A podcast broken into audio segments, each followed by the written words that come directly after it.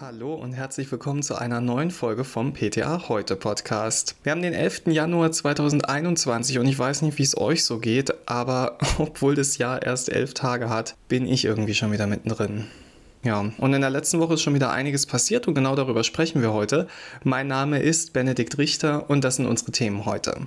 Alles neu macht der Januar, die neuen Regeln für die Maskenabgabe. Sorgenfreier Genuss eine Kapsel gegen Erdnussallergie und süßer Geburtstag, die Insulintherapie wird 100.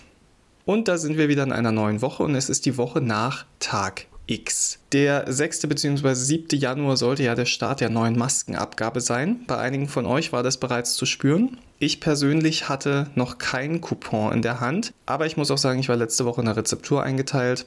Deswegen sprechen wir jetzt einfach mal darüber, was uns alles erwarten wird. Also laut Corona-Schutzmaskenverordnung haben gesetzlich und privat versicherte Personen mit einem erhöhten Risiko für schwere Covid-19-Verläufe die Möglichkeit, sich mit 15 kostenlosen FFP2-Masken zu versorgen. Start der Aktion war der 15. Dezember und wir wissen alle noch, es war für uns alle der blanke Horror. Die nächsten sechs, die gibt es jetzt im Januar und dann gibt es noch einmal sechs im Zeitraum Februar bis April. Im Dezember war das Ganze ja so eine Art Hauruck-Aktion, das werdet ihr sicher noch wissen. Im Januar läuft das Ganze jetzt etwas gesitteter ab. Die Bundesdruckerei wurde beauftragt, fälschungssichere Coupons zu erstellen und zu drucken und diese werden dann von den Krankenkassen an anspruchsberechtigte Versicherte verschickt.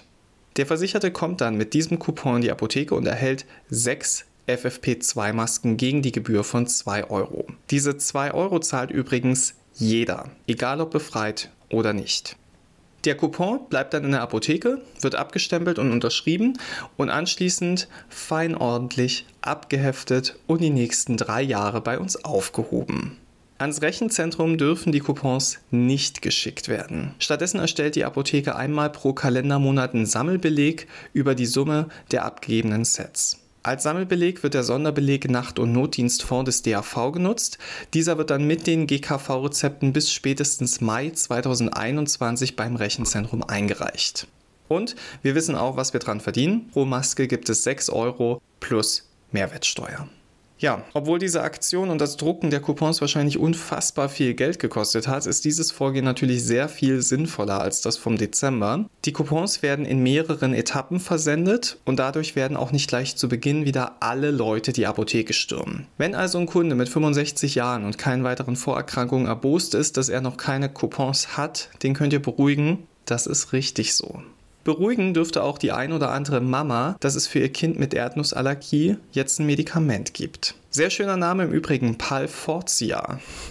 Palforzia enthält Erdnussprotein in steigenden Dosen. Dadurch wird die Toleranz gegenüber Erdnüssen erhöht und schwere allergische Reaktionen können in der Folge verhindert werden. Das Medikament ist in den USA bereits seit circa einem halben Jahr zugelassen und kann bei uns in Deutschland voraussichtlich ab Mai 2021 bei Kindern zwischen 4 und 17 Jahren eingesetzt werden.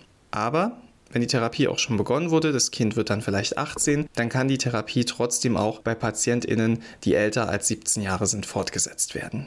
Laut Produktinformationen, und das ist vielleicht ganz wichtig, müssen therapierte Personen trotzdem eine strikte Diät einhalten. Also Palforzia ist kein Freifahrtschein für Peanut Butter und Co.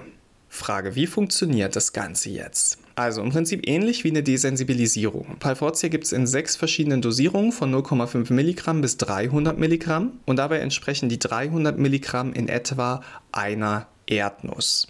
Also am Ende der Therapie wird quasi eine ganze Erdnuss eingenommen.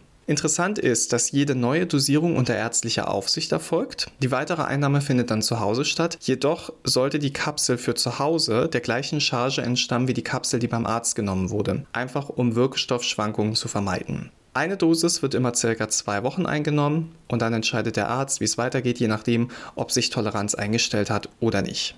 Die Kapseln werden nicht eingenommen, sondern sie werden erstmal geöffnet und der Inhalt wird dann mit einem cremigen Nahrungsmittel wie Joghurt oder Brei untergerührt und eingenommen. Weiterer interessanter Fakt, jedem Patienten mit Palforzia muss ein Adrenalinpen verordnet werden, denn trotz aller Vorsichtsmaßnahmen kann es immer noch zu allergischen Reaktionen kommen.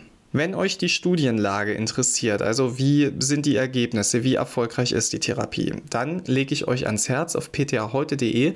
Da gibt es einen Artikel von Celine Müller und sie hat mal die Studienergebnisse aus den USA schön zusammengefasst. Und da wir gerade von Lebensmitteln sprechen, die man nicht essen darf, es gab mal eine Zeit, da wurde Diabetikern alles Mögliche verboten, was Einfluss auf ihren Blutzuckerspiegel hat. Diabetes ist nach wie vor eine chronische Krankheit. Und das Leben ändert sich für Betroffene schon ziemlich krass. Aber die Insulintherapie ist mittlerweile wirklich so fortschrittlich, dass man als Diabetiker nahezu normales Leben führen kann. Im Jahr 2021 entdeckt und forscht man am Verfahren der mRNA-Impfung und wird daraus viele wichtige Erkenntnisse gewinnen. So groß wie die Skepsis jetzt ist bei einigen, so war sie es wahrscheinlich auch vor 100 Jahren, als Frederick Banting und sein Assistent Charles Best Insulin aus der Bauchspeicheldrüse von Tieren extrahierten. Relativ bahnbrechende Idee. Sie haben damit zunächst einen diabetischen Hund behandelt und wagten sich dann im folgenden Jahr an den Einsatz am Menschen. Ihr müsst wissen, wie sah Diabetestherapie früher aus? Gar nicht. Man hat Diabetiker einfach seinem Schicksal überlassen müssen. Und da gab es einen 13-jährigen Jungen, der kurz vor dem Tod stand durch seinen Überzucker. Und der wurde als erster Patient mit dem Insulin von Benting und Best behandelt. Und was passierte? Der Blutzucker sank sofort nach der Behandlung. Ende 1923 wurde Insulin dann industriell gefertigt und die Firma Lilly, die wir ja auch heute noch kennen, brachte das erste Insulinpräparat auf den Markt. Im Laufe der Zeit entwickelte sich das Ganze natürlich weiter. 1936 gab es dann gereinigtes kristallines Insulin. Das hat zu weniger Unverträglichkeitsreaktionen geführt. Und 1996 kam dann mit Humalog das erste Insulinanalogon auf den Markt. Was passierte mit dem Entwickler Mr. Banting? Also, ist eigentlich ein Happy End auf eine Art. Er bekam 1923 den Nobelpreis für Medizin. Und, um mal zu zeigen, was das für ein anständiger Mann war, der hat das Preisgeld mit seinem Assistenten Charles Best geteilt. Richtig cooler Typ also. Leider hm, doch nicht ganz so Happy End. 1941 starb er bei einem Flugzeugabsturz. Aber vergessen hat man ihn nicht, denn jedes Jahr am 14. November findet der Weltdiabetestag statt. Und der 14. November war der Geburtstag von Frederick Banting. Schöne Geschichte, oder? Jo. Aber bevor ich jetzt in den Geschichtenerzählermodus verfalle, beenden wir diese Folge mal lieber, weil ihr habt ja bestimmt noch was anderes zu tun. Also, wir hören uns nächste Woche wieder. Ich wünsche euch bis dahin eine tolle Zeit, viele nette Kollegen und Kunden und natürlich Gesundheit und starke Nerven.